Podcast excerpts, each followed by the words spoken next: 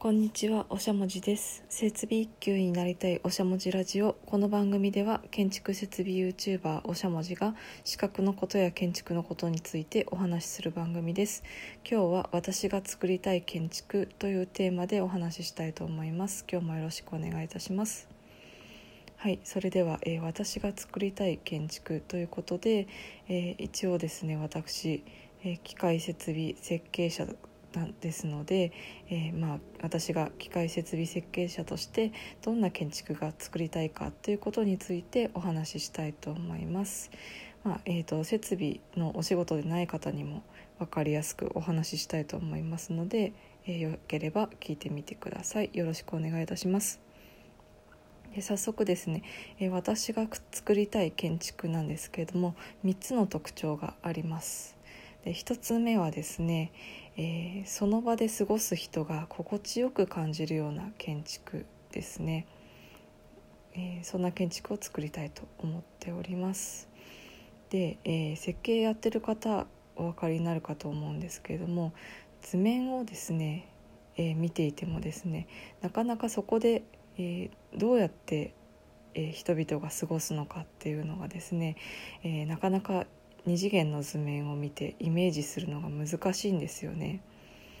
でそこにですね、まあ、例えば、えー家具とかがですね、えー線で書いてあるんですけれども、まあ、実際その家具がどのような見え方をしているのかどういう使い勝手なのかっていうのはですね設計者が想像していかなきゃいけない部分なんじゃないかなっていうふうに思います。なのでまあ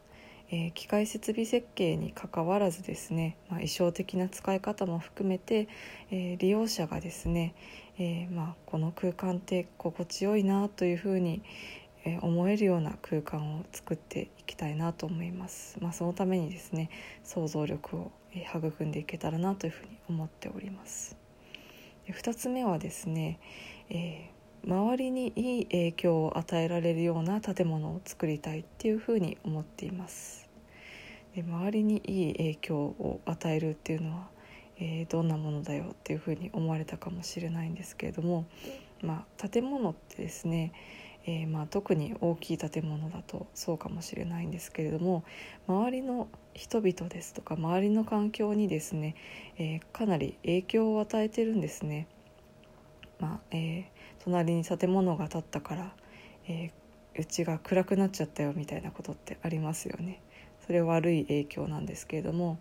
えーそうした悪い影響をできるだけ取り除いてですねいい影響を与えていけたらなというふうに思っております。で特に、えー機械設備設計の立場だと例えばなんか一つですね新しい省エネ技術を取り入れてですねそれを例えば、まあ、モニターで見える化とかですねしてみてですねそこを訪れた利用者が「あ省エネこんなことやってるんだな」ですとか、まあ、省エネって大事だよなっていうことを気づけるような、えー建物が、えー作っていけたらいいかなというふうに思っております。まあ、他にもですね、えーまあその建物を建てる際にですね、えーその建物が、えーできる限り周りにいい影響を与えるようなアイデアを出していけたらなというふうに思っております。で3つ目の、えー作りたいものなんですけれども、えーできる限り、えー環境負荷の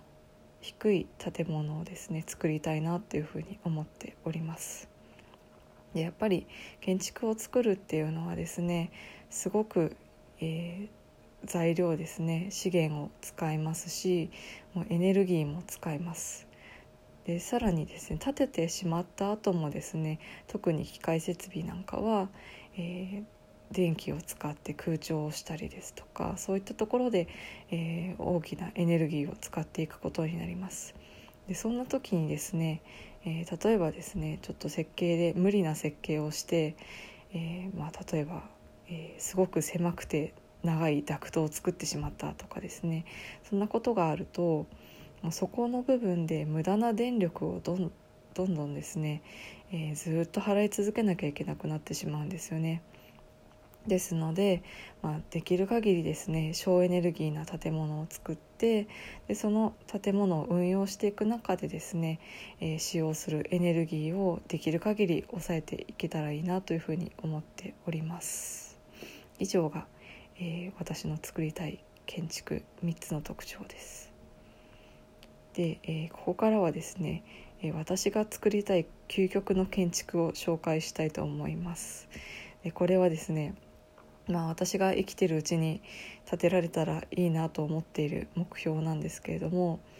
まあ、どのようなものかと言いますと、まあえー、環境問題のですね、えー、何かしら解決できるような手がかりとなるような建築を作りたいんですね。やっぱり環境問題って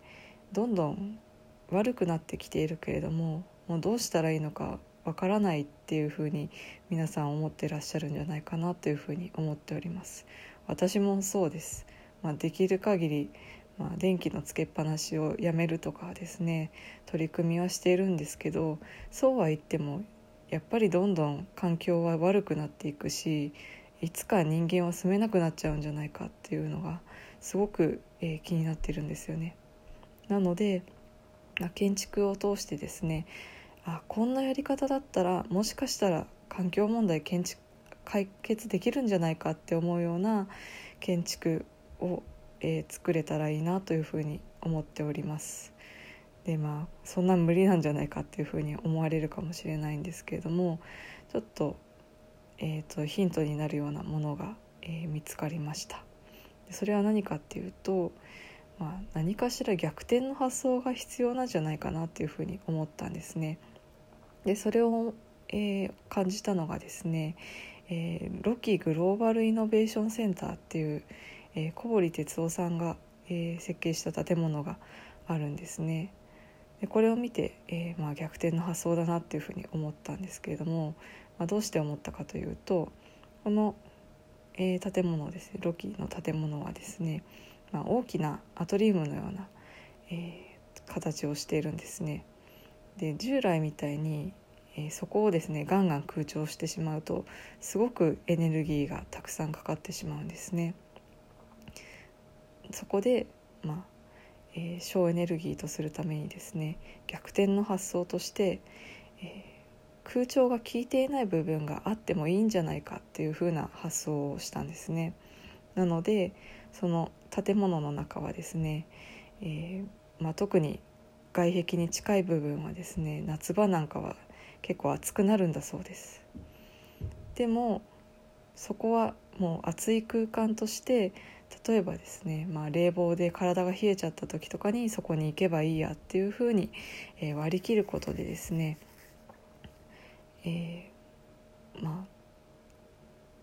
空調がそこまで効いていなくても良い空間ときちんと空調が効く空間をですね分けて考えるっていうことで、えー、空調のコンセプトとしております。まあ、こんな感じでですね、えー、いつかですね、まあ、逆転の発想を思いついてですね、えー、省エネルギーの、えー省エネな建物を作っていけたらいいなというふうに思っております。えー、ちょっと最後何が言いたいか分からなくなってしまったんですけれども今日は以上になります。聞いてくださりありがとうございました。ではでは。